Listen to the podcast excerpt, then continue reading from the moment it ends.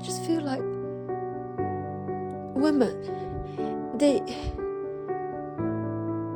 they have minds and they have souls as well as just hearts and they've got ambitions and they've got talent. I'm so sick of people saying that love is just all women is fit for. I'm so sick of it.